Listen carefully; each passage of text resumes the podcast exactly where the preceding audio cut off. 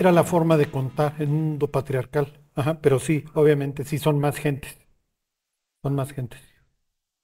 En unos van a recoger siete cestas en territorio gentil, ocupado por gentiles, y en el otro doce. territorio israelí.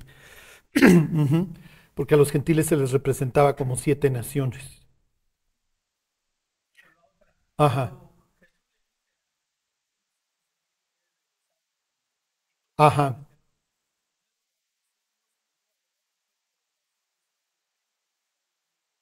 Sería lo mismo, efectivamente. Eso, eso es muy bueno lo que dice Luis. Acuérdense que no es que, ay, tengo sueño de ser lo máximo, quiero ganar el Oscar. No, o sea, era una revelación, o sea, Dios les hablaba. Esa es la forma. Ajá.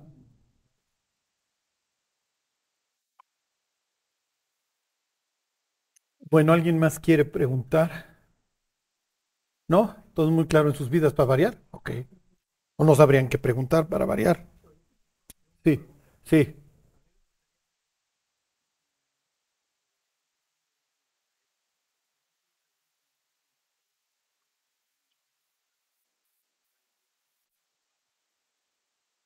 Ajá.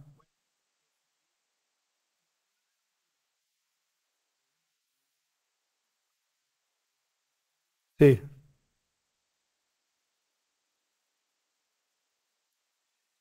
Ay, ay, ay, ay, ay. A ver, les voy a hacer una pregunta. Dios,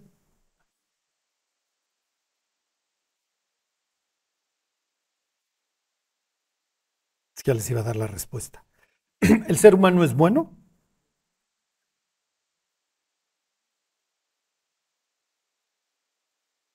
¿Alguien tiene una opinión en contra?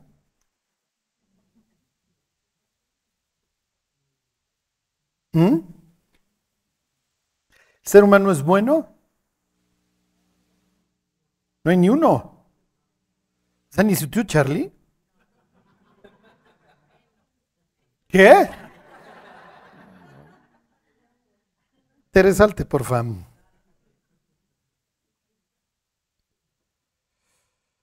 Hijo, hasta ahora sí, no, pues entonces sí ya me asusté. Este, a ver, váyanse al libro de Eclesiastés.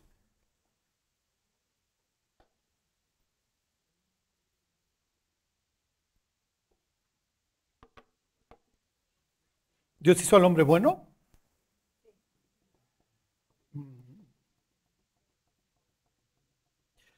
Miren, lo, que están preguntando es muy, muy fuerte. O sea, ¿qué está pasando en Israel? El, el mundo está hirviendo. Digo, no los quiero deprimir, pero pues, esto está desmoronando.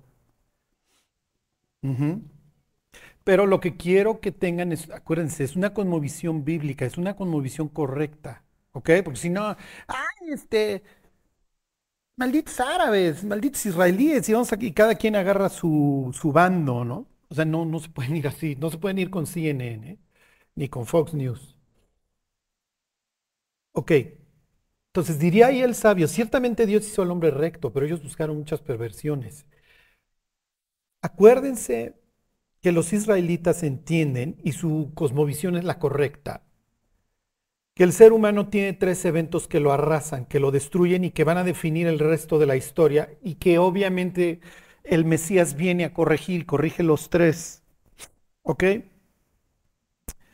La caída, Génesis 3, ¿ok? Esto destruye al ser humano en, todo sentido, pero como sin estar a porra, Génesis 6, el descenso de los ángeles y la, y la mezcla con el ser humano, ajá.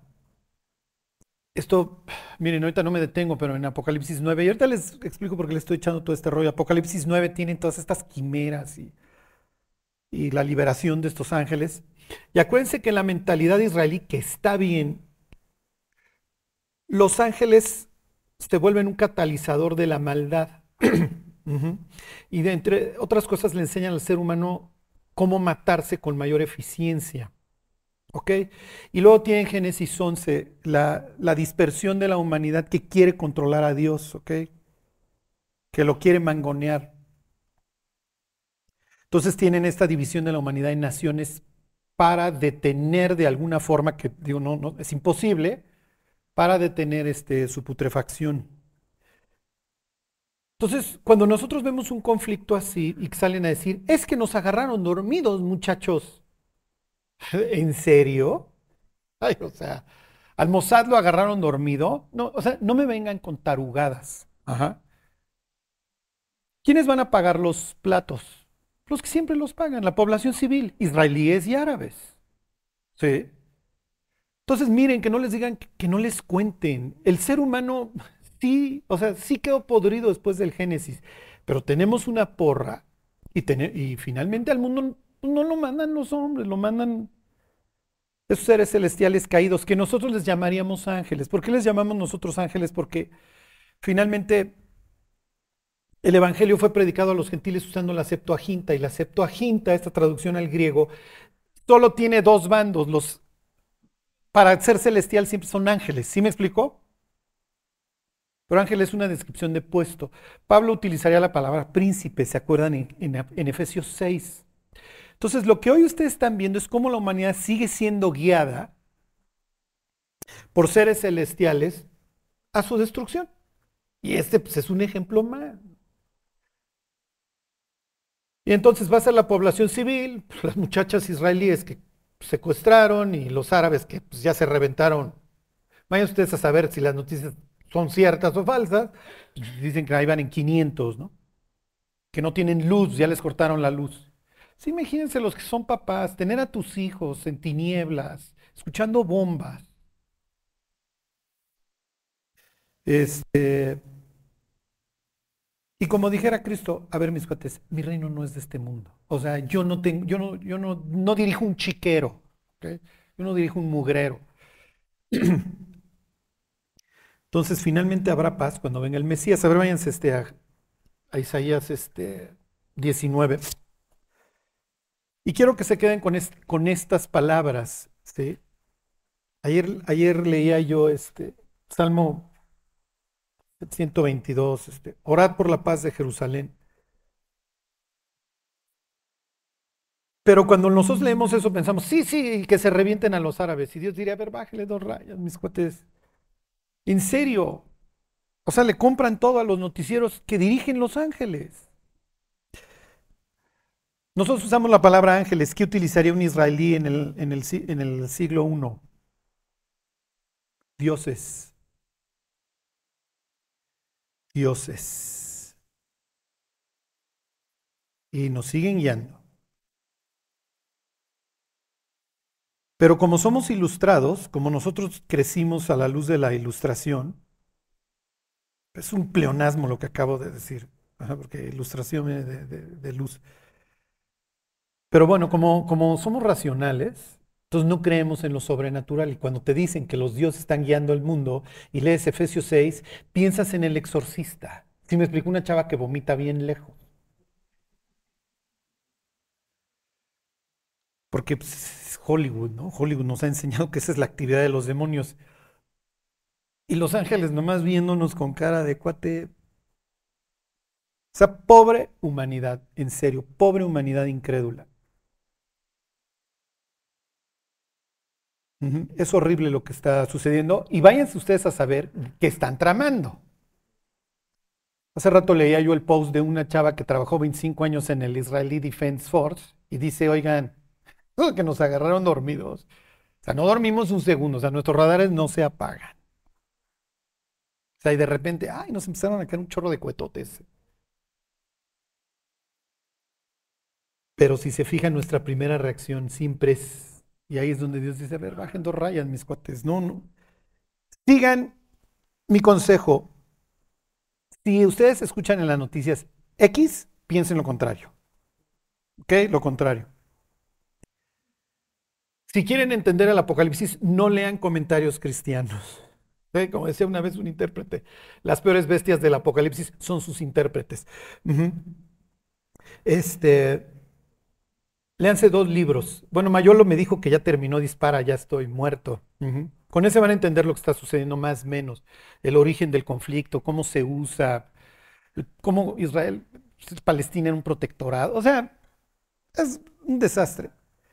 Pero si quieren ver el mundo a donde vamos, leanse Un Mundo Feliz de Aldous Huxley y este, y 1984 de Orwell. Ya, se van a deprimir, van a vivir deprimidos. O sea, no, no, no se van a volver a reír en su vida, se van a ser como llena pero aburrida. Miren, todos los equipos de fútbol americano, los boxeadores ven siempre los videos del contrincante, ¿no? Ya, aquí los, los cuates te están diciendo, este es el plan, muchachos. Así acaban.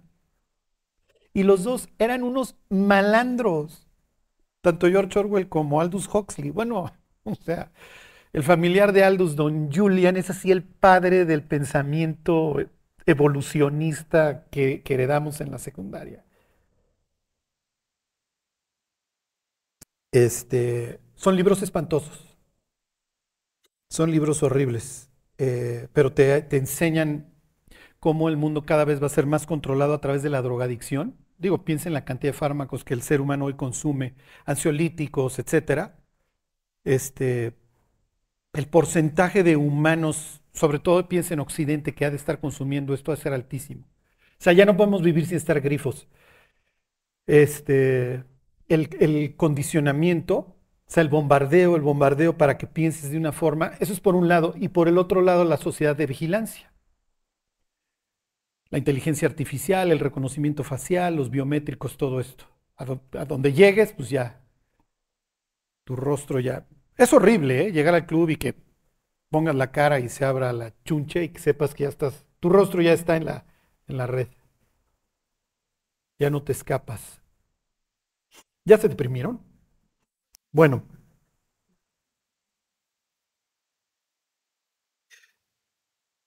veintitrés. Es todo un pasaje mesiánico muy, muy bonito. Esto es el reino de Dios, ¿eh? No, no, no. El reino de Dios no es lo que está sucediendo ahí en Medio Oriente. C19.23. En aquel tiempo habrá una calzada de Egipto a Siria y asirios entrarán en Egipto y egipcios en Asiria, y los egipcios servirán con los asirios a Jehová. En aquel tiempo Israel será tercero con Egipto y con Asiria para bendición en medio de la tierra, porque Jehová de los ejércitos los bendecirá diciendo, bendito el pueblo mío Egipto y el asirio obra de mis manos, e Israel mi heredad. Esto es lo que Dios opina del conflicto. A ver, ustedes están matando, síganle, síganle escuchando a los a los dioses a los que ustedes siguen, en sentido literal.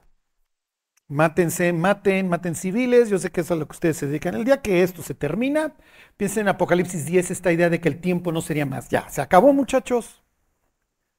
Yo voy a traer una paz duradera y me voy a gozar con árabes, con egipcios, con israelitas. En Egipto me van a ofrecer sacrificio, es lo que dice también Isaías 19. Entonces, miren, no, se vayan con la finta. Y si les toca hablar con el árabe, díganle, mira, cuate, no te enchiles contra el israelí, o sea, no tiene nada que ver el civil. El otro está sufriendo igual que tú y lo están matando igual que tú. Oye, pero a nosotros nos dan más duro, pues sí. Pues sí. Ahora, lo que está pasando en estos países, por ejemplo, piensen en Siria, ya nos pasó en México. ¿eh? O sea, nosotros tenemos la bota totalmente encima. Hay este, áreas de la industria que nosotros no podemos desarrollar.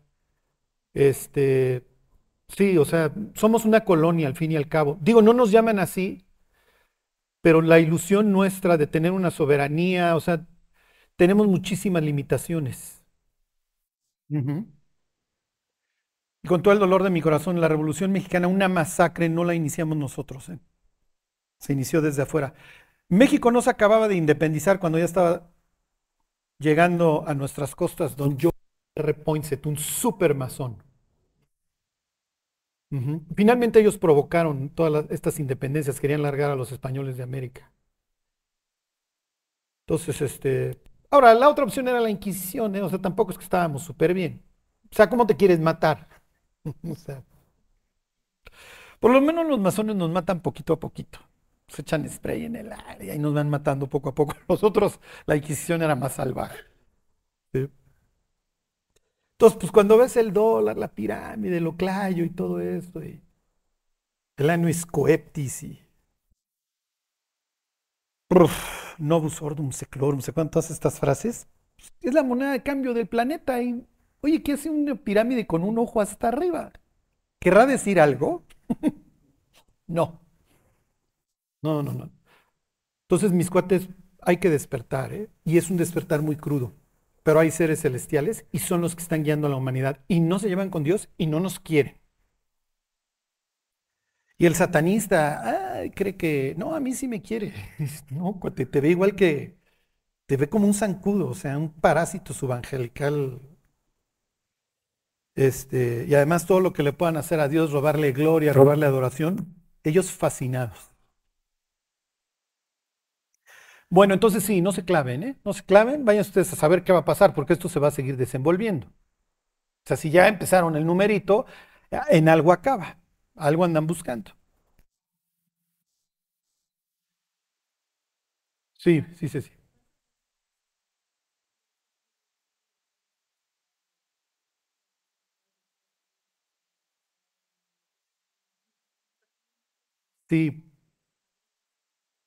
Sí, sí, porque miren, finalmente la, esta etapa ilustrada del ser humano este, se va a acabar, se va a acabar. Porque finalmente pues, te empiezas a encontrar con el DNA y cosas así que pues, no salieron de las piedras. Entonces, bueno, pues eh, sí es cierto, este, no hay información sin fuente, entonces seguramente nos hicieron los extraterrestres. Está bien, ¿no? Este, piensa en la cantidad de bombardeo de series, películas, etcétera, todas que tienen que ver con el tema. Es ridículo. Zombies y extraterrestres. Este, no sé si han visto ya las ciudades zombies en Estados Unidos por el fentanilo. Filadelfia, este, Cleveland, o sea, muchísimos en donde ves a la gente parada durante horas y en unas posiciones zombiescas. Digo, estos todavía no se comen al vecino, pero este, No, no, están drogaditos, están ahí. Este. Eres medio pentecostal. No, estamos. No es que lo sobrenatural. Bueno, este. Digo, no lo duden. Finalmente, pues cuando uno consume esas cosas, pues estás abriendo la puerta. Por eso, cuando ustedes leen la palabra hechicería ahí en, el Apocalipsis, la palabra es fármaco. O sea, pues, te tienes que poner high con algo, ¿no? Y esto los oráculos y eso estaban todos grifos. La idea, piensen, cuando se acabe esta etapa ilustrada, ¿cuándo acaba? Cuando Dios empieza a actuar. Y entonces, em, pues cuando caiga fuego del cielo, pues alguna justificación tengo que dar que sea distinta al librito, ¿no? Son los ex, es la madre, ¿cómo dicen? La, la mothership, ¿no? Es la nodriza. Entonces, este, va a haber que echarle la culpa. Y luego, pues, bueno, es que ahora sí ya vienen todos los, los malos y nos quieren arrasar y pues, vamos a reunirnos todos en esta zona porque sabemos que ahí va a bajar. Sí. Sí, como va a haber pleito entre el cielo y la tierra, pues hay que justificar que no es Dios, de alguna forma. Acuérdense de esta expresión de Apocalipsis 7, en donde dice Juan que vio una multitud que nadie podía contar de toda tribu, pueblo, lengua y nación. Cuando Dios abra, abra la llave, la gente se va a convertir por montones, por montones. No que no sonabas pistolita. Este, además de que hoy pues, la humanidad ya está harta, o sea, ya no sabe a qué árbol treparse. Pero miren, mientras va a haber que dar respuesta a todas estas cosas, y va a haber que dar una respuesta ¿cómo les diré? Sensata. Sí, ayer estaba yo con un, chavo que estudió toda su vida en una escuela cristiana y me decía, ¿qué, qué opinas? Porque ahora estudia en Madrid y me decía, cuando hay estos conflictos, los árabes se ponen de un lado y los judíos en la clase se ponen de otro y, te, y, los intermedios nos quieren jalar para uno u otro. Y pues sí, esa es la idea. Que agarres bando y odies al de enfrente. Pero bueno, el reino de los cielos no tiene nada que ver con este mugrero, lo avanzamos mientras en la, ¿cómo les diré? En la vida de las personas que quieren integrarse al reino de Dios. Este, pero sí, o sea, finalmente, como diría Jesús, bienaventurados los pacificadores, porque ellos serán llamados hijos de Dios. Entonces a eso nos llamó Dios y a ver, guate, árabe, judío, relájense porque les están viendo la cara a ambos, ¿eh? y se las han estado viendo todos estos años. A nosotros ya no la vieron en 1910 en adelante, bueno, 1821, ¿se acuerdan? Nuestro ejército trigarante, valiente, nos duró nuestro Iturbide. y luego, pues, ya saben, los que pusieron atención en historia, ya saben cómo le fue a don, don Agustín, a nuestro imperator. Llegaron los gringos y, a ver, mi cuate.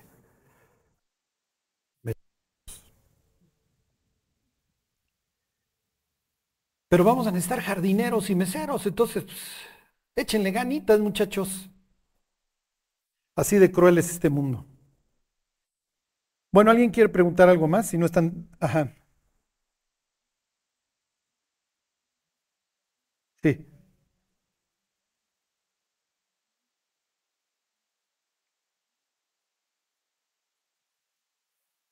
Ajá. Tenía las dos primeras y solo le faltaba el conocimiento, ¿no? Para guiar y hacer el conocimiento. Ajá, sí. Entonces mi pregunta es, porque la semana leí Reyes cuando Salomón eh, pide sabiduría. Sí.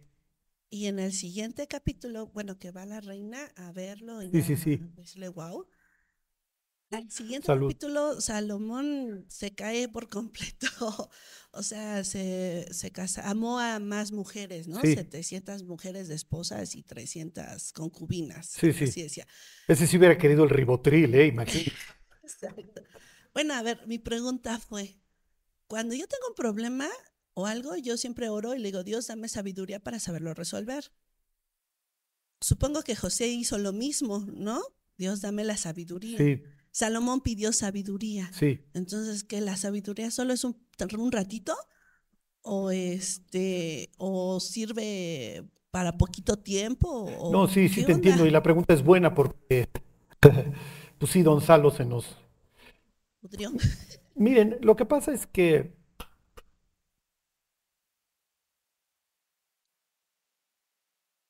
un ser humano perfecto, el ser humano más sabio que ha pisado la tierra, un súper valiente y el más fuerte, todos adolecieron de qué. Cuando yo me refiero al más fuerte, ¿a quién me estoy refiriendo? A Sansón. Cuando digo el más valiente, David. El más sabio y perfecto, Adán. ¿Quién dijo Charlie? Este. Hombre, ahora sí. Traigo el ego incontrolable.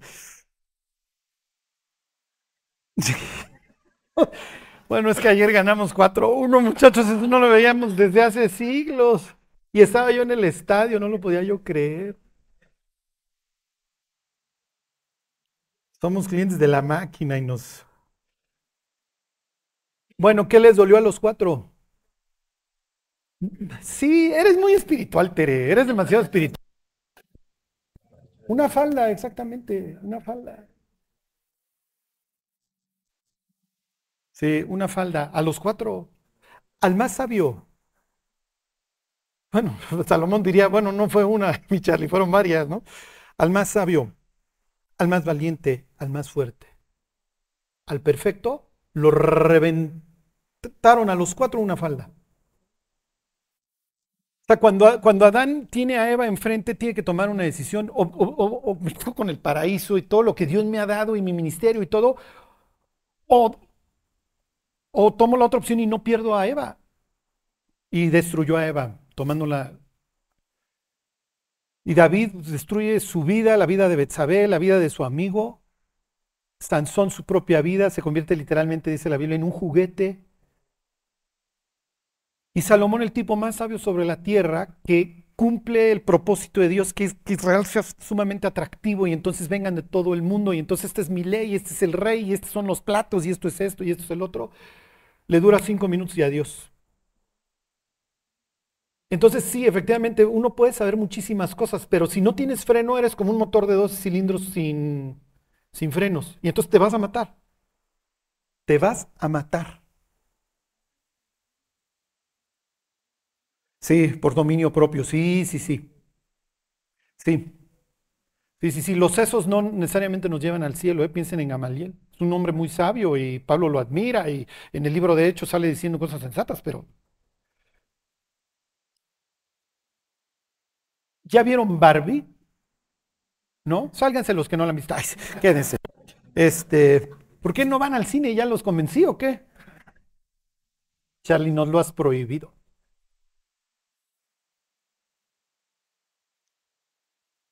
Miren, no es una buena película, es bastante aburrida, es muy, muy chafa. Los diálogos, olvídense. No, no, no, no.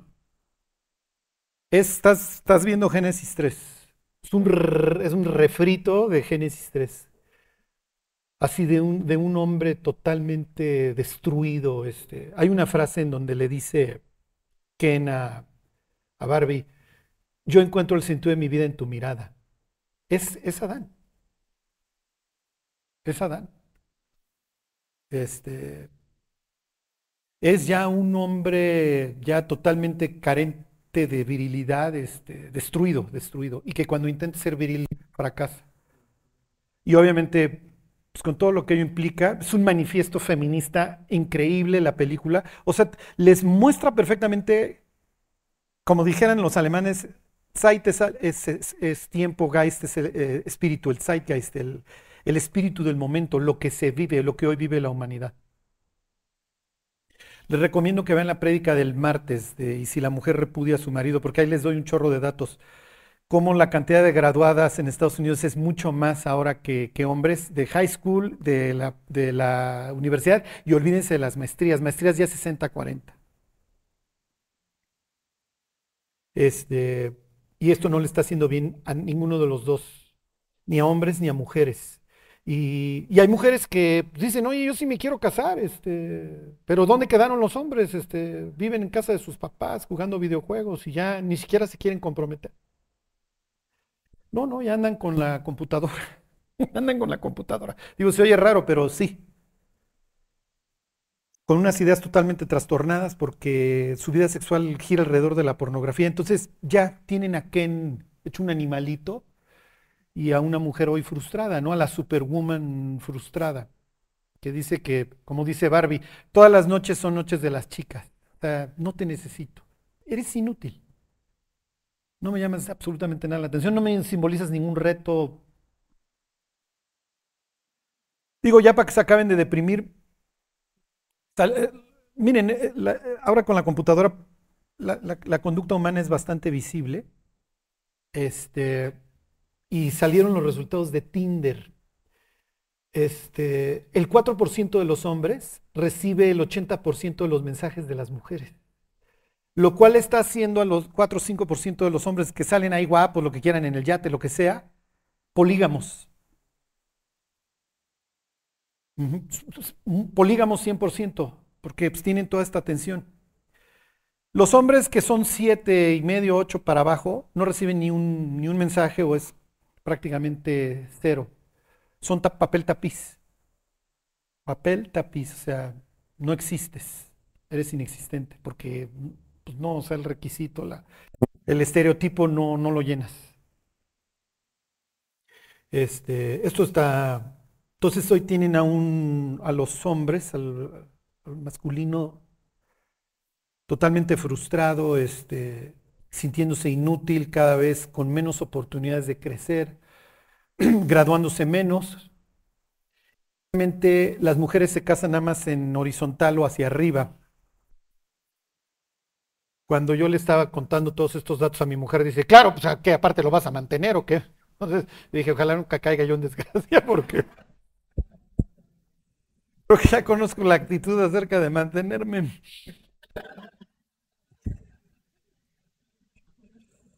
Hay que echarle ganitas, ¿no? Vamos a chambear duro porque... Pero es la realidad. Es, y, y es real, o sea, pues sí, o sea, la mujer, a ver, voy a procrear, voy a estar amamantando, voy a estar parándome en la noche y aparte te tengo que mantener mi cuate, pues no, para nada. Sí.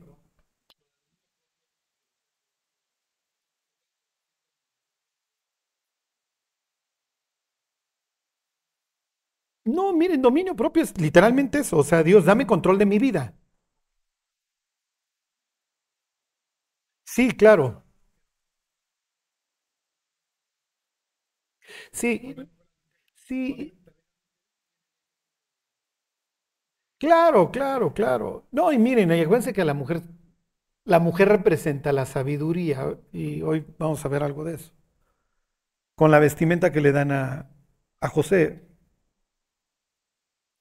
Pero bueno, o sea, lo, que les quiero decir es que cada vez va a haber menos matrimonio porque las mujeres cada vez van incrementando su, su ingreso, su estatus, etcétera. Hay una chava que la otra vez promovieron y dije, pobre, o sea, su pool de galanes se acaba de reducir a... Sí, sí, sí, porque ella pues ya nada más va a ver, buscar iguales y para arriba, y iguales y para arriba, mija, pues ya estás bien alto. ¿Y te casarías con alguien de abajo? ¿La mujer, ¿Alguna mujer aquí se casaría con alguien que gana menos? Pues depende de los cuadritos, mi Charlie, y cuánto dure el gusto, ¿no?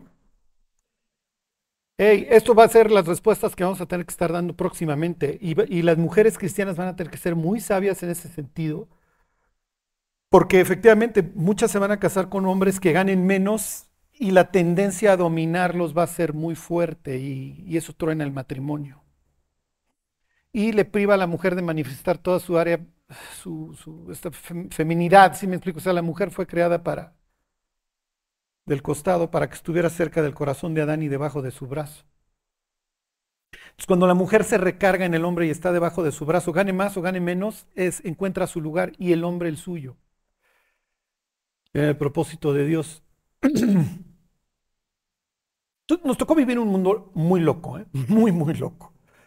Este, la otra vez me decía una, una chava, es que Charlie, o sea, ya no se comprometen, son comodinos, ya no se quieren casar. Pues sí. Y es que a veces la mujer es, este, sí es muy exitosa y eso se presenta como amenazante, no amenazante, ¿cuál sería la palabra? que intimida, ¿sí me explicó? Y como lo que a una mujer le gusta es que el hombre sea, ¿cómo se dice?, confiado, este, seguro, entonces, hijo, esta chava gana el doble que yo. ¿Cómo puedo demostrarle que, que, que le voy a dar un buen futuro? Que, ¿Sí me explicó? Este, y por el otro lado, oye Charlie, pues qué, vamos a las chavas a dejar de estudiar, nos vamos a dejar de graduar. Pues no, no, tampoco se trata de eso, ¿no? Pero bueno, dentro del pueblo de Dios tenemos otras reglas, como dijera don Pablo, no juzgáis vosotros a los que están dentro, a los que están fuera los juzgará Dios. O sea, aquí adentro pienso que el dinero no tiene que ser un, se nos un nicho, un, algo que, que, que, arrase a la pareja si se trata con sabiduría. ¿no? Y yo conozco mujeres que, que, cristianas que ganan mucha lana y que se la dan al marido se vuelven vulnerables. pero le mandan un mensaje muy fuerte a su marido de confianza y entonces funciona. Bueno, ¿alguien quiere preguntar algo más? ¿No? ¿Ya están deprimidos? Las chavas ya van a ser solteras, no se preocupen. ¿Fueron felices? Los chistes, Charlie. ¿Qué pasó, mi yo? ¿Tienes un internauta o qué? Sí. Eh, Rachel B pregunta, tengo una pregunta, ¿a qué se refiere Mateo 16, 28? De ciertos digo que hay alguno de los que están aquí que no gustará la muerte hasta que la hayan visto, hasta que hayan visto al Hijo del Hombre viniendo en su, en su reino. ¿Qué se refiere? Ajá, me tardaría mucho, pero eso está en la serie de Marcos eh, a partir de Jesús en Cesarea de Filipo, porque es donde lo dice. Acuérdense qué pasa en Cesarea de Filipo, todo esto que hay detrás, etcétera. Me tardaría, pero es que lo que lo ve ahí en, ah, de, de Jesús en Cesarea de Filipo hacia adelante. Bueno, sí.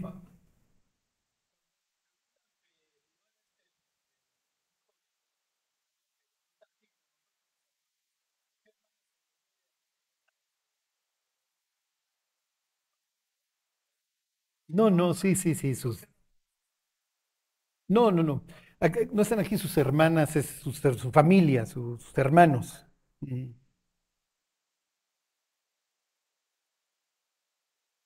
Ok.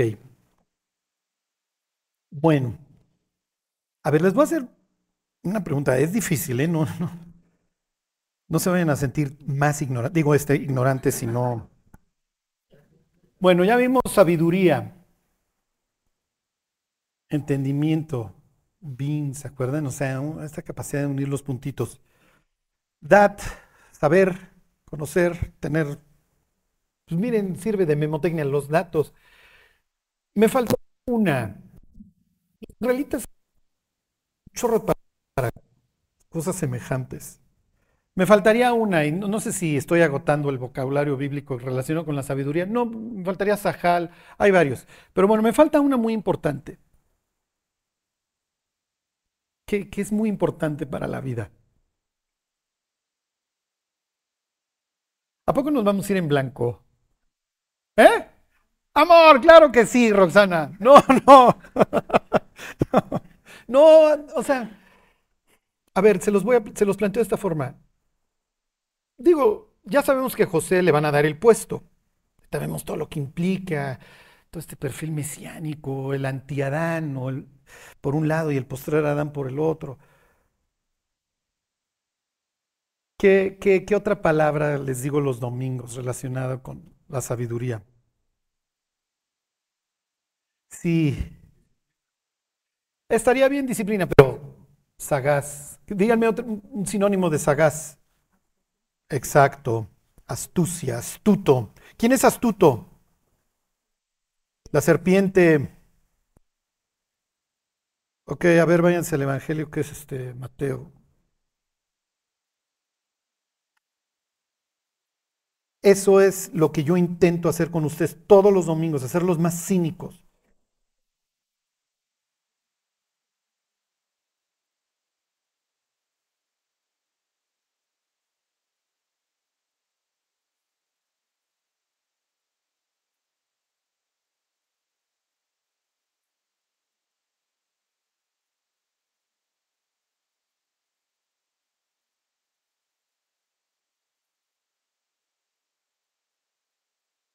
Ay, ¿por qué?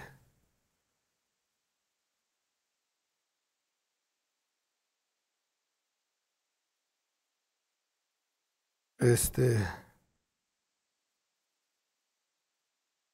¿Qué les dije? No, no les he dicho, ¿ah? ¿eh? 10, 16, exactamente. Ok. He aquí yo os envío como a ovejas en medio de lobos. ¿Ok? A ver, mis cuates, ustedes son un atún en medio de tiburones, ustedes tienen otros principios. Y luego les dice, sed pues prudentes, frónimos, esa es la palabra griega. Sed pues prudentes como serpientes y sencillos como palomas. Ok. ¿Alguien se acordaría cuál es la palabra en hebreo? Nahash es serpiente, exactamente, astuto. Arum, ¿ok? La tienen que meter en su diccionario. Ok, cuando los judíos que están en el norte de África en el siglo 2, 3 antes de Cristo, pues les piden, a ver, nosotros queremos conocer la Biblia y los gentiles, en este caso los Ptolomeos, ¿se Ptolomeo en, traducen la Biblia al griego se llama Septuaginta. Cuando ustedes lean en su Biblia y tengan un pie de página que dice así también LXX, 70. La tradición, vayan ustedes a saber si esto es verdad o mentira, la tradición dice que la tradujeron 70 sabios. por eso le llaman la Septuaginta por 70, ¿sí se entiende? Bueno, esta es la Biblia que va a construir el Nuevo Testamento, porque pues, es la Biblia en griego y entonces la que uso, y entonces varias citas del Nuevo Testamento no casan con la de la... Cuando tú lees tu texto de atrás, dices, ¿por qué? Porque estos cuates traen la Septuaginta. ¿Ok? Se la viven citándola. Este, la palabra aquí en griego es frónimos, ¿ok? Para astucia. Si tú lees la Septuaginta, Génesis 3.1, pero la serpiente era más astuta, ¿qué palabra crees que vas a encontrar? Entonces, imagínense, frónimos, la misma. Imagínense los discípulos, cuando Jesús les dice, sean astutos como serpientes. ellos piensan en Génesis 3, obviamente. Sí. Eso te va, te va a hacer discreto, te va a hacer que sepas cuándo hablar, cuándo callarte. Te va a sacar de muchísimos problemas. Porque es que yo soy cristiano, yo tengo que hablar. Entonces, ¿cómo vas? No, ya me corrieron de la chamba. Pues, ¿qué pasó? Pues es que hablé. Mm, ok. Entonces, quiero que piensen en José. O sea, Faraón lo va a ver después de que José, oye, pues búscate un cuate sabio y, e inteligente, que prudente, que, que, pues, que te arregle el mugrero, que te ponga el SAT y 20% sobre el ingreso, lo que sea. Y Faraón dice, ¿dónde encontraré? Y utiliza los mismos adjetivos que ya le puso en bandeja de plata a José. ¿Dónde voy a encontrar un tipo tan sabio y tan prudente como este? Pues además Dios te habla. ¿Y qué pensaron todos los secretarios de Estado, la corte de Faraón? No, pues claro, wow, José, bienvenido. Y todos empezaron a afilar la navaja en ese instante. Pues piensen cómo le va a Daniel cuando le toca hacer el segundo a bordo. ¿Cómo le va a Mardoqueo? Pues, obviamente, si no están en la caldera, están en el foso de los leones, y si no hay un decreto para escabechárselos a todos, es natural. Entonces, y José, si por algo destaca su historia previa, es por ausencia de astucia. Se la vive acusando a sus hermanos. Entonces José ya entendió, ¿sí me explicó? La Biblia no, no te cuenta pero el tipo se va a echar los 14 años, los 7 buenos y los 7 malos, y luego va a vivir más. Quiere decir que era el cuate más astuto. Todas las cortes son horribles. A veces le cargamos, no me acuerdo quién fue, qué Luis fue de estos franceses, el que hizo Versalles, por la opulencia y eso. Pero la, ¿saben para qué hizo el Palacio de Versalles este rey? ¿Eh? No, no, no, no, no recreación. Digo, si eran unos desgraciados que podían estar muriendo el de al lado. Adoctrinación, no, no, no, no, no, están muy elevados hoy. No, no, no, para tener a la corte viviendo ahí y a todos estarlos viendo. Pues, finalmente, el tipo es un desgraciado que vive entre desgraciados. ¿Sí me explicó? Y los tiene que estar checando a todos. Finalmente, pues todo el mundo quiere ser el rey. Cualquier día me envenenan. ¿Sí? O sea, miren, ejemplo bíblico, piensen en Betsabé y Salomón, los va a matar Adonías en cuanto llegue al trono. Porque así era el harem y así es el harem. Pues todas las mujeres quieren que su hijo sea el, nuevo jeque. Y entonces, ay, ¿qué crees? Se asfixió en la noche tu hijo, que me dejaste a cuidar. ¿Cuál? Le aplicó una Nelson de aquella. O sea, pues son desgraciados y... Entonces, o sea, lo que les quiero decir es que vivimos en un mundo muy horrible y los cristianos muchas veces somos muy torpes, muy inocentes. No sabemos tratar al jefe, no sabemos tratar a los de, al lado, entramos a la grilla. ¿Cuántas personas no te van a invitar en la chamba? Que grilles nada más para sacarte y luego irte a vender. Así es, eh, mis cuates, así es. O sea, pero lo que yo quiero generar en ustedes es suficiente cinismo para que puedan ir navegando. Porque cuántas personas que dicen ser tus amigos realmente van a festejar el día que caigas, que te odian, que tu éxito es su desgracia, así lo ven. Y ahí es cuando tú tienes que convertirte literalmente en una serpiente, los segundos serían una paloma. Las palomas nadie las pela. Ahí están. Se dedican a defecar en las azoteas y es lo único que hacen. Bueno, pues hay que hacerlo a veces. Los cristianos tenemos que aprender literalmente a babear. ¿Se acuerdan de David? Eh, eh, eh. Es lo mejor que puedes aprender. Estás en la situación familiar tensa, ya llegó el cristiano, el falso profeta. Ya llegó este desgraciado que se siente mucho más que nosotros. ¿Y qué vieron hoy en tu plática? Puedes hacer esto. Ah. Ya ven cómo es bruto, déjenlo. Y ya, te van a dejar. La otra opción es, no, a ver, bola de idólatras, es que ustedes no saben y cuando volteas, ya te están corriendo de la casa, ya generaste una cantidad de problemas que no ayuda a nadie. Entonces, mis hijos, algunos nos sale más fácil que a otros la cara de babosos. Y, si no les sale, practíquenla frente al espejo. Entonces ya tienen la cuarta. Sabiduría, el sabio. ¿Quién como el sabio? Cuánto que entiende, que la experiencia la emplea bien. El inteligente que une los puntitos, entiende lo que está sucediendo. El que tiene conocimiento, no piensa lo bruto, toma sus decisiones con los datos en la mano. Ajá. Como decía el presidente de una compañía, confiamos en Dios, todos los demás traigan datos a la junta. O sea, no, no vamos a opinar nomás así a lo loco y a tomar decisiones a lo loco. Y astucia, tienes que ser sagaz. Ajá, y si lo somos, miren, es realmente para avanzar el reino, para alcanzar lo que Dios se ha propuesto en nosotros. Es lo que va a hacer José. Ya hoy no vamos a ver los nombres de sus hijos, pero los nombres de sus dos hijos dicen muchísimo de este hombre que se volvió sabio, que, entendió muchas cosas. Bueno, váyanse este, ahí al, al capítulo 41. Se nos fue el tiempo.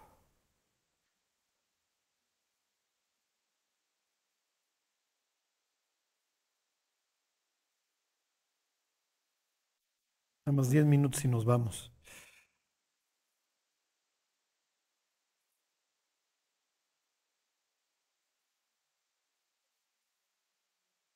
Sí, sí, no te vas con, lo, con la primera impresión. Bueno, 37, 41-37. Dice, el asunto pareció bien a Faraón y a sus siervos. Acuérdense que en la mentalidad de Faraón él es un regente, él administra Egipto por la voluntad de sus dioses, sea Apófisis, Ra, el que ustedes gusten y manden. Entonces, cuando tiene el doble sueño, acuérdense que él efectivamente lo toma como algo, como una revelación divina. No necesariamente es Jehová el Dios de los israelitas, es más, lo más raro es que ni siquiera lo considera. Entonces viene este loco extranjero, este, pero lo sabe interpretar y me dio una buena respuesta. Nada más le voy a poner las cosas claras. ¿Ok? Entonces, nuevamente van a tener esta figura de Adán. Y ahorita para que vean pues, la, teología, ahorita vamos al Salmo 8. Bueno, entonces dice, el asunto pareció bien a Faraón y a sus siervos, y dijo Faraón a sus siervos, piensen en la escena, o sea, a los otros les ha de haber retorcido el estómago. ¿Qué está haciendo Faraón? Está empujando a su gobernador. Se los está vendiendo. Bueno, dice, y dijo Faraón a su siervo, ¿acaso hallaremos a otro hombre como este en quien esté el Espíritu de Dios? O sea, es lo primero, a ver, ustedes no me supieron interpretar el sueño. Entonces yo sé que no lo quieren, que no quieren al extranjero sobre ustedes, pero pues es el que lo sabe interpretar y ahí están. Entonces, ¿Por qué? Porque pues, obviamente todos los, el príncipe, el rey, tiene a la corte en contra y entonces también tiene que saber mover el abanico. Es lo que está haciendo Faraón. Versículo 39, y dijo Faraón a José, pues que Dios te ha hecho saber todo esto, no hay entendido ni sabio como tú. Tú estarás sobre mi casa y por tu palabra se gobernará todo mi pueblo, solamente en el trono seré yo mayor que tú. ¿Ok? Esto es el paraíso, así era el paraíso. Ahora váyanse a... Váyanse al Salmo 8. Acuérdense que desde un punto de vista teológico, José funge como, como, una, como el prototipo del Mesías y como la antítesis de, Adán que falla. ¿Ok? A Adán se le pone sobre toda la creación y se le da una compañera que, que lo ayude. Porque la labor pues, se presenta en la Biblia como, como titánica, ¿ok? Entonces, cuando, cuando Eva le dice, oye, acompáñame en el fracaso, si así lo quieren ver, y Adán prefiere eso a, seguir a Dios, la antítesis la tienen en, en José. ¿Ok? José es puesto sobre toda la casa de Potifar, excepto la mujer. Y José no falla. Ok, José es puesto sobre todo el penal, puede abrir, cerrar las puertas, lo que se le pegue a la gana, pero no falla, prefiere esperar en lo que Dios tenga. Y ahora José va a estar sobre Egipto. Y en, en los tres casos está Potifar, el carcelero y Faraón. ¿Sí se entiende? Entonces José ya sabe, ya siempre tengo un cuate arriba de mí que finalmente es una especie de apoyo porque hallo gracia delante de sus ojos. ¿Sí me explico? Pero no voy a violar su confianza. Y los, y los mandamientos que ellos me van poniendo, yo los voy cumpliendo. Este, entonces, en ese sentido, cuando José llega al, trono, en ese sentido está preparado porque es la tercera vez que, le, que, alguien le dice, solo yo estoy por encima, todo lo demás haz lo que se te pegue la gana. Al grado que años más tarde María, la mamá de Jesús, va a decir en, en, en hagan todo lo que os dijere, pero es una cita textual del, de Génesis, este, bueno, ya lo veremos, 42. Bueno, dice el Salmo, al músico principal, acuérdense que esto lo cantaban para memorizárselo, sobre Gitit, esto es el instrumento en cuestión, Salmo de David. Oh Jehová, Señor nuestro, cuán glorioso es tu nombre en toda la tierra. Has puesto tu gloria sobre los cielos, de la boca de los niños y de los que maman fundaste la fortaleza a causa de tus enemigos para hacer callar al enemigo y al vengativo. ¿Quién cita este pasaje? ¿Eh? ¿Cuándo? Sí, sí, pero ¿en qué escena? ¿Se acuerdan? ¿Se que Jesús actúa la Biblia, implica la Biblia y cita la Biblia? Entonces Jesús tiene su entrada triunfal, todo el mundo, ah, ya llegó el, el Salvador. Entonces le dicen, no, y es lo que están gritando estos. Y dice, nunca leyeron. Y entonces dice, de la boca de los niños y de los que maman fundaste la fortaleza, y ahí hasta ahí termina. Sí, pero el versículo no acaba ahí. A causa de, los, de tus enemigos, para hacer callar al enemigo y al vengativo, les está cerrando la boca. Bueno, aquí viene lo importante para estos efectos. Cuando veo tus cielos, obra de tus dedos, la luna y las estrellas que tú formaste, que acuérdense que para ellos el universo no está en expansión y hay hoyos negros y las estrellas explotan y supernova, no, no. Para ellos el cielo es un sitio en donde Dios colocó literalmente en carreteras a las estrellas. Y entonces el sol, diría David, sale todas las mañanas de oriente a occidente como poderoso gigante para recorrer su recorrido como si fuera un novio que sale de su tálamo, de su jupa, de su techo. ¿Ok? Entonces el, el, cielo, lejos de mostrarme un desorden, me muestra un orden y entonces me sirve el oriente para orientarme, o sea, el este para orientarme, la estrella del norte en las noches, lo que ustedes quieran, las Pléyades. Entonces veo las estrellas, entiendo que Dios me puede, no que me mande mensajes, pero sí veo un león y entonces veo serpiente, o sea, sí veo muchas cosas que pienso que Dios me colocó ahí. Entonces llego a la conclusión de que los cielos cuentan la, la gloria de Dios y el firmamento me anuncia la obra de sus manos al grado que el ser humano puede entender que hay un creador viendo este orden. Ok. Se los vuelvo a leer. Dice, cuando veo tus cielos, obra de tus dedos, la luna y las estrellas que tú formaste, digo, ¿qué es el hombre para que tengas de él memoria y el hijo del hombre para que lo visites? Ajá, porque estoy viendo lo imponente de todo lo que hiciste. Nosotros no nos importa, o sea, si el chita corre a 100 kilómetros por hora o el escarabajo bombardero fríe a sus víctimas, ah, es casualidad. Para ellos no es casualidad. Para ellos alguien lo hizo, a alguien se le ocurrió el plumaje del pavo real. Ajá. La, fuerza de la mandíbula en un tiburón, su capacidad olfativa, lo que ustedes quieran. Entonces David está meditando. Entonces piensen, lo más probable es que está en una noche componiendo su canción. Él, ve el, el firmamento como literalmente firme. La palabra hebrea es este que lo, como olla que le diste de trancazos, raquia, Y entonces dice, él sabe que en su cosmovisión Dios está encima de la cúpula viéndolo. Como él piensa que Jerusalén es la, el axis mundi, o sea, el centro, si estaba ahí, en su ciudad, está meditando.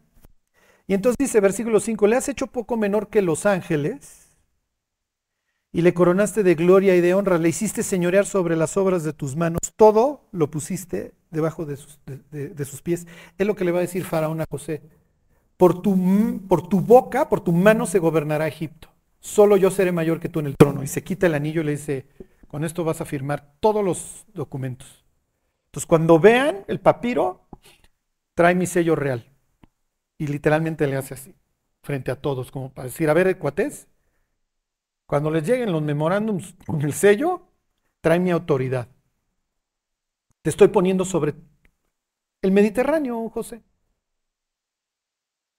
Y acuérdense que en la mañana este cuate estaba limpiando baños en el penal. O sea, su vida cambió.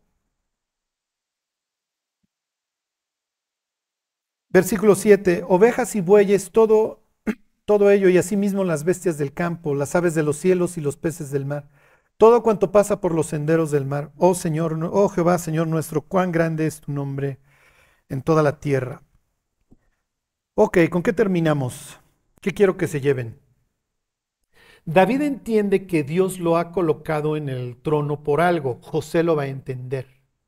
Y es más, conforme se va desarrollando la historia de José, su sabiduría le va a dar para entender que no lo mandaron lo mandó Dios y que Dios le llevó a cabo un proceso de transformación muy doloroso, pero que cumplió su propósito. Las pruebas no fueron a lo tonto en la vida de José. Y entonces estos dos personajes bíblicos te, dan esta idea de influencia, ¿se acuerdan? De, ok, Dios me ha dado una autoridad, ¿para qué la voy a usar? Dios me ha dado una vida, ¿para qué la voy a usar? Y si Dios me ha dado dones, ¿para qué los voy a usar? Mi tierra grande o chica, no me importan los metros cuadrados, es, mi área de influencia. Y el día de mañana Dios va a calificar mi vida como si estuviera revisando un jardín. Porque los reyes son jardineros, los sacerdotes son jardineros. ¿Dónde resucita Cristo? ¿Se acuerdan? En un jardín, no es casualidad. ¿Y con quién lo confunde María Magdalena? Con el jardinero. Adán. Y no tomen jardinero como, o sea, sí me explico, o sea, tal cual. O sea, es el, que tiene que mantener el orden. Entonces los reyes, Azurbanipal, el loco este Senaquerib, tienen sus propio Nabucodonosor, sus jardines colgantes. Tenían a veces tipo zoológico animales, entonces llevaban a cabo sus cacerías ahí y lo mantenían ordenado, porque Dios me ordenó, mis dioses, que, que mantengamos el orden y evitemos el caos. Ok, Después de la resurrección de Cristo, ok, ya ni modo muchachos, el proyecto Israel creo que no, funcionó. Bueno, pues me voy a voltear con estos bárbaros gentiles, que a ver si ya votan el ídolo y me siguen. Y lo hicieron.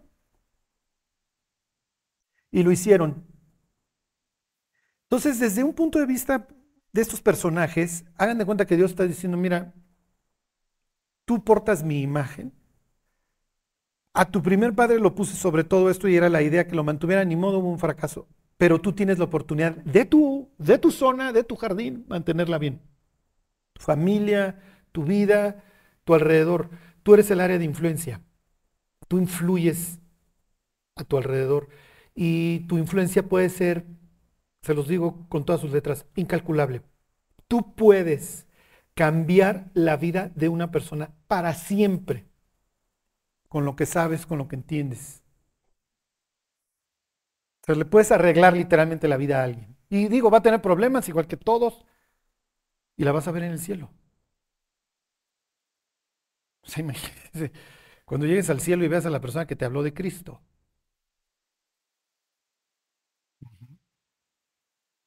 Claro, es Dios finalmente el que hace, ahora sí que todo en todos, pero su política de delegación sigue vigente. Entonces, sí va a haber este sentido de logro y de recompensa en el cielo, ¿eh? de que tú hiciste. Sí, sí, Dios nos rescató y la gloria ni la vamos a querer porque nos asfixia. Pero quiero que salgan de aquí pensando, ok,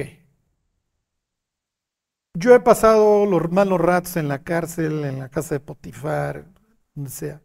Finalmente Dios me ha estado moldeando, Dios me ha estado transformando. ¿Qué, qué quiere Dios de mí? ¿Qué espera?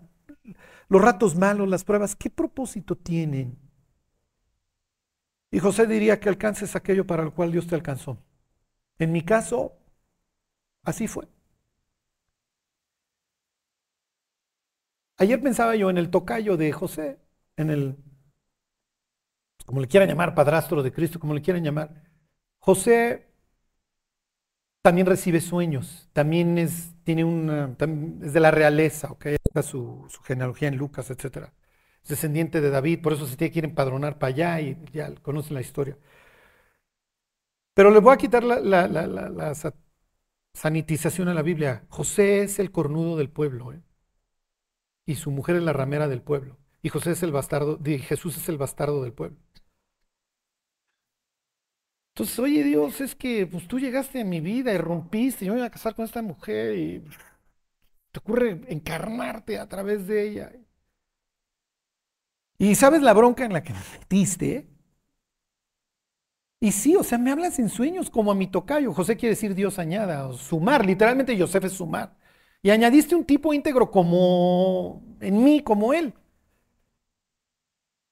Pero mi vida fue difícil, muy difícil, en un pueblo chico, infierno grande. Y cuando veían a, a Jesús, me volteaban a ver a mí las orejas y las cejas y no, no se parece. Siempre lo supe, lo sospeché. Sea, la llevé feo flojera estar en el tribunal de Cristo junto a José, ¿están de acuerdo? Cuate que permitió la infamia, cualquier cosa, antes de fallarle a Dios. Y él pudiera decir, a ver, mis cosas, yo por más sabio, astuto que fuera, sí la tenía que llevar leve, pero eso no cambiaba la percepción de la gente en aquel entonces de mí. Y sí, sufrí. Ya se acabó. Ya. Entregué mi examen, saqué 10, me fui para el cielo. Y lo que me tocó, que fue criar al Hijo de Dios, lo hice bien. Digo, no, no nos eligió así al azar a esta pareja de que ojalá le echen ganas a estos adoptivos, ¿no? O el adoptivo y la mamá biológica, con, lo que implique eso de, de la encarnación. Entonces, miren, mientras el mundo se desmorona, hay gentes que necesitan una respuesta y se las vamos a tener que dar y va a tener que ser sensata y va a tener que ser inteligente. En un cristianismo que es cada día más loco y más irracional, vamos a tener que tener la respuesta correcta. Tenemos que dar una respuesta intelectual bien, fundada, sensata, sin estómago, más con esto, y que Dios nos pueda usar. Dios nos pueda usar. Porque cuando nos estemos muriendo, el día que estemos agonizando, lo único que nos va a importar es, ¿qué hice? ¿Qué hice para Cristo? Es lo único que me llevo. ¿Cómo invertí mi tiempo? Que lo que veremos la próxima semana es cómo todos los hermanos han perdido su tiempo. Y van a arreglar.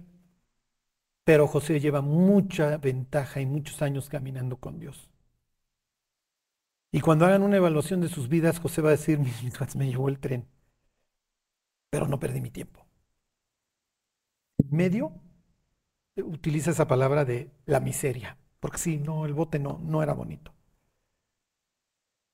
Bueno, entonces va a haber muchas tentaciones. Digo, llévense lo que vimos de Sansón, Salomón, o sea, fuerte, inteligente, valiente, lo que ustedes quieran tenían su, talón de Aquiles muy fuerte y el diablo supo dónde apuntarles. Pues hay que llevarla leve, hay que llevarla relax. Bueno, pues vamos a orar y nos vamos. Dios te damos gracias por tu palabra, por, por la vida de este hombre y ayúdanos a entender, Señor, que pues que ahora José es un testigo de nuestra vida y ahora somos nosotros los que estamos en la cancha, Señor. Ayúdanos, Dios, a hacer el papel al que Tú nos llamaste a hacerlo bien y que te podamos entregar las cuentas, pues como las entregó este hombre, Señor. Te lo pedimos por Cristo Jesús. Amén.